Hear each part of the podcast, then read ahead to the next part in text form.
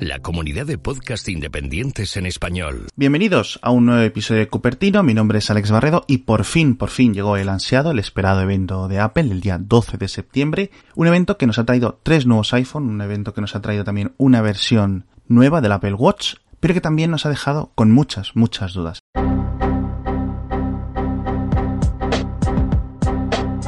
El evento comenzó con un gol por toda la escuadra que nos marcó Tim Cook, que dejó en Twitter un mensaje público, un tweet que ponía, abro comillas, no, ¿quién puede traerlo rápido? Cierro comillas. Y mientras Twitter, servidor incluido, hacía chistes sobre lo que suponíamos tendría que ser un mensaje privado y no un tweet público, comenzaba el evento con un vídeo en el que veíamos a una trabajadora de Apple o una actriz fingiendo ser una trabajadora de Apple correr a través de las oficinas para llevar un maletín súper secreto que al final resultaba tener el pequeño mando para pasar las diapositivas. Resulta que Tim Cook nos había troleado y bien para dar comienzo a la presentación. Una presentación que comenzó con el nuevo modelo de Apple Watch, cuarta generación y ampliamente filtrado los días anteriores a la presentación, cuyos principales cambios son externos, ¿no? Con una pantalla un 32, un 35% más grande, de mayor área, que elimina los bordes negros de los laterales de la pantalla y que cuenta con un diseño algo menos grueso que los modelos anteriores y que dice adiós a las medidas de 38 y 42 milímetros. A partir de ahora, los nuevos tamaños de la pantalla van a ser 40 y 44 milímetros, algo que no debería preocupar a los usuarios que se hayan comprado múltiples correas porque van a seguir siendo compatibles, algo que tampoco parece que vaya a ser distinto en el futuro.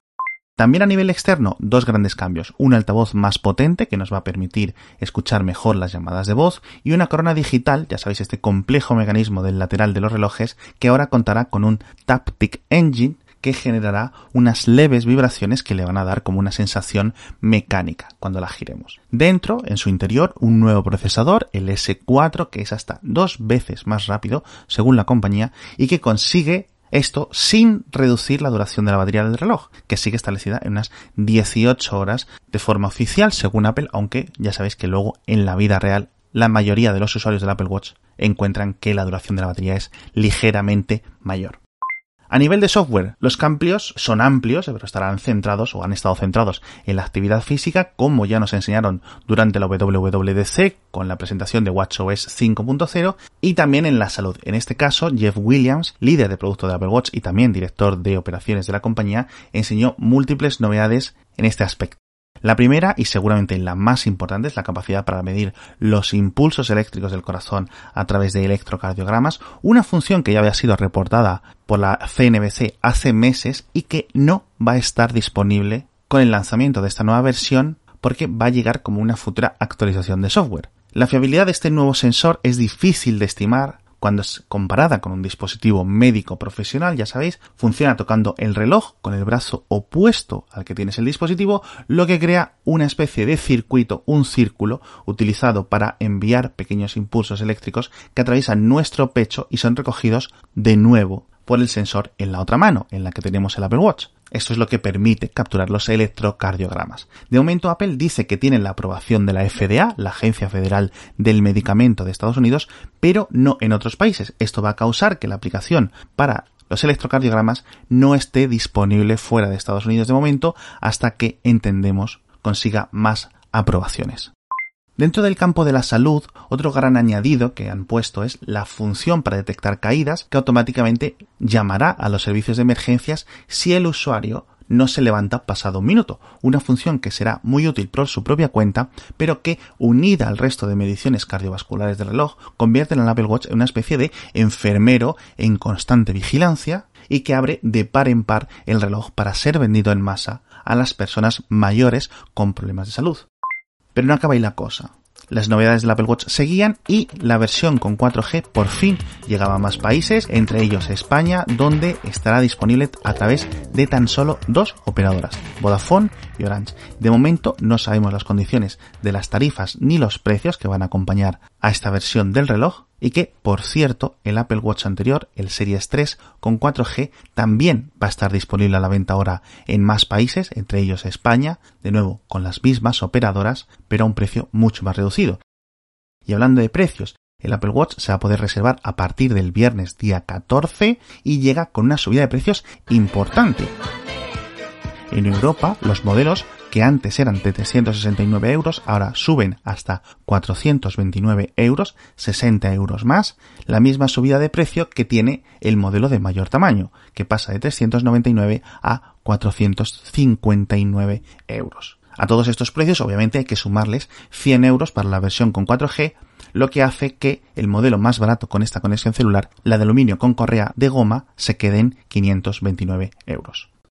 Y acabado el Apple Watch, por fin, el plato principal del menú, los esperados iPhone XS, cuyos nombres habían sido objeto de un intenso debate en redes sociales durante los últimos días y de especulaciones que habían corrido básicamente como la pólvora en Twitter. Al final serán iPhone XS para el modelo básico, idéntico al iPhone X actual o iPhone 10 actual, y iPhone XS Max o 10S Max, que alcanza las 6,5 pulgadas, como ya sabíamos, un tamaño muy similar a los iPhone Plus actuales, con la ventaja obviamente de que este modelo es todo pantalla. Y por último, un tercer teléfono, el iPhone 10R o XR, un modelo muy parecido, pero con peculiares cambios que lo convierten en el más barato. Más barato por decir algo, porque esta es la gama de iPhones más cara de la historia, sin ningún tipo de dudas. No es posible, no, es posible. El XR comienza en 859 euros o 749 dólares sin impuestos en Estados Unidos, mientras que el iPhone 10S mantiene el mismo precio que el 10 que le precede, 1.159 euros con impuestos en Europa o 999 dólares en Estados Unidos. Y un iPhone 10S Plus que comienza por 100 euros más y cuya versión de 512 GB se convierte en el iPhone más caro de la historia, 1.659 euros. ¿Pero qué locura es esta? O 1.449 dólares. Precios que están fuera del alcance de la inmensa mayoría de los clientes de Apple, pero que no nos sorprenda que acaben siendo una de las versiones más vendidas, porque así funciona la dualidad de este mercado de los smartphones en hoy en día. Pero ¿cuáles son los cambios en estos nuevos teléfonos? Pues fueron pocos o muchos. El vaso está medio lleno o medio vacío, depende de cómo quieras verlo, como la vida. Por un lado incorporan un nuevo procesador denominado A12 Bionic, reciclando el apellido del procesador del año pasado, que tiene una GPU con más núcleos y que alcanza un 50% de más potencia, mientras que la CPU se queda casi con el mismo rendimiento que el modelo actual, que el iPhone 10, un 15% extra más o menos un 15% extra que seguramente sea gracias al cambio de proceso y no a un remodelado o un rediseño de la CPU, ya que son uno de los primeros procesadores fabricados con microtransistores de 7 nanómetros por TSMC en Taiwán. Este A12 cuenta también con 8 núcleos específicos para aprendizaje automático,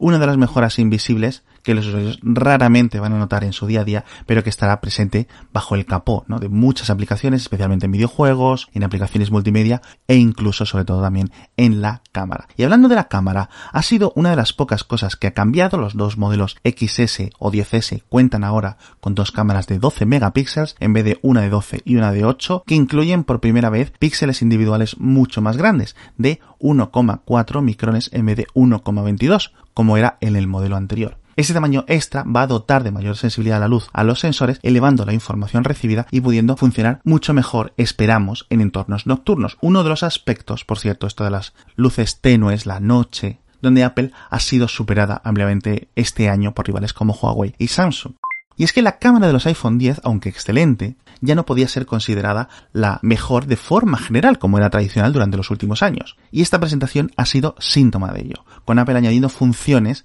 presentes en otros terminales como Smart HDR, que es la versión de Apple de HDR Plus, un procesador algorítmico extra que permite fotografías y vídeos de mayor calidad en entornos muy difíciles, con mucho contraste o con muy poca iluminación. Como siempre, Apple ha añadido muchas funciones extra secundarias que van a quedar ignoradas por la mayoría de los consumidores, pero que van a dar mucha versatilidad a la cámara a los usuarios más avanzados. Entre ellas, una función que la presentación pintó muy bien y que nos deja cambiar la apertura de la fotografía en modo retrato incluso una vez capturada, permitiéndonos cambiar el desenfoque de los fondos, un aspecto que ya estaba incorporado en teléfonos de otras compañías y que el iPhone seguro que puede ser aprovechada por múltiples aplicaciones de edición fotográfica distintas y llevarlo un paso más allá. Y hablando de funciones que tardaban en llegar a la cámara del iPhone, por fin los usuarios van a poder grabar vídeo con sonido en estéreo, añadiendo mayor fidelidad a sus grabaciones y posiblemente también cuente con un sistema de eliminación de ruido y de viento mejorados de estas cosas que van debajo del capó. Y por último, dentro de los nuevos iPhone, la última novedad es el añadido de un soporte para doble SIM, algo que Apple ha hecho a su manera, como suele hacer esta compañía las cosas, para bien o para mal. Los iPhone 10S y 10R tendrán capacidad para soportar dos SIM, una física y una digital, pero solo con algunas operadoras y muy poquitas, ninguna en España, ninguna en México de momento y ninguna en China un país, China, que va a recibir una versión especial del iPhone 10S que tendrá soporte para doble tarjeta SIM física con sus dos respectivos huecos, algo que sin duda revela que ha habido un gran choque de trenes entre Apple y las operadoras del país asiático. Por un lado, Apple segura que no le gusta nada tener múltiples versiones del iPhone y tampoco las operadoras querrían haber cedido ante Apple y este ha sido el compromiso al que parecen haber llegado. Y hasta aquí las novedades de los nuevos terminales 10S. Son muchas, son pocas. Por mi parte, tengo que tirar del viejo cliché de que es una evolución, no es una revolución, porque este año se siente así más que nunca. El iPhone 10 fue un gran salto y este 10S a su lado es poco más que un pequeño pasito adelante. Y aunque no hubo One More Thing, sí hubo un One More iPhone, la frase con la que Tim Cook pretendió revelar al mundo el iPhone 10R, un teléfono quimérico que queda a medio camino en cuanto a funciones y que seguramente se venda como rosquillas. A pesar de su alto coste, 859 euros o 749 dólares, ya digo, es el iPhone nuevo más barato de este año, lo que le garantiza un puesto de honor en las tiendas de Apple y de las operadoras de telefonía. Llega en seis colores, llega en rojo, en amarillo, en blanco, en negro, en azul y en color coral y por dentro es idéntico a los iPhone 10S con el mismo procesador pero diferentes capacidades de almacenamiento. En vez de 64 256 y 512 GB, nos encontramos con opciones de 64, 128 y 256 GB. Por fuera, siguen los cambios, una sola cámara en vez de una doble lente, su pantalla es de 6,1 pulgadas con tecnología LCD en vez de OLED, aunque obviamente va a contar con todas las novedades que tenían las pantallas actuales del iPhone 8, es decir, muy buena calidad. El marco alrededor de la pantalla, por cierto, parece ser ligeramente más grueso que en los modelos actuales, que en el iPhone 10 y el iPhone 10S, pero esto no nos debe apartar de un gran detalle del iPhone 10R. Es el iPhone con mayor duración de batería de la historia. Supera al iPhone 8 Plus, supera al XS Max y alcanza hasta 15 horas de navegación web bajo conexión LTE, según Apple, dos horas más que las anteriores mejores duraciones de otros teléfonos de la compañía. Por último, el modelo 10R no va a llegar a las tiendas al mismo tiempo que los otros dos, lo hará un mes más tarde, se podrá reservar a partir del 19 de octubre y estará a la venta a partir del 26 del mismo mes. No queda claro si el retraso se debe a algún motivo concreto o es que Apple no quiere canibalizar las ventas iniciales del 10S. Y ahora llega la hora de los detalles, porque dos horas de presentación dan para mucho, muchos detalles. Apple ya sabéis que no da puntadas sin hilo, pero también dice mucho con las cosas que no menciona. Uno de ellos, por ejemplo, los nuevos iPhone dejan de incorporar el adaptador de USB-C a puerto de auriculares dentro de la caja.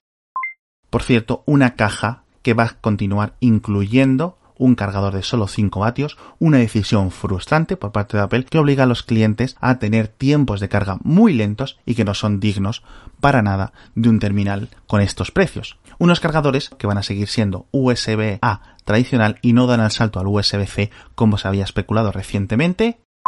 y por último, hablando de cargadores, ¿qué ha ocurrido con el AirPower? Apple ha eliminado esta manta de carga inalámbrica de su página web, no queda rastro ninguno de que alguna vez existió y no ha hecho referencia ninguna en absoluto a que los nuevos iPhone tienen este sistema de carga inalámbrica. Ha decidido dejar de hablar completamente del tema a pesar de que en la página web podemos ver cómo indican que el nuevo iPhone 10S tiene un sistema de carga inalámbrica incluso más rápida que el modelo anterior. Definitivamente una cosa muy extraña lo que ocurre con este AirPower. Y por último, ha sido una presentación con muchas despedidas.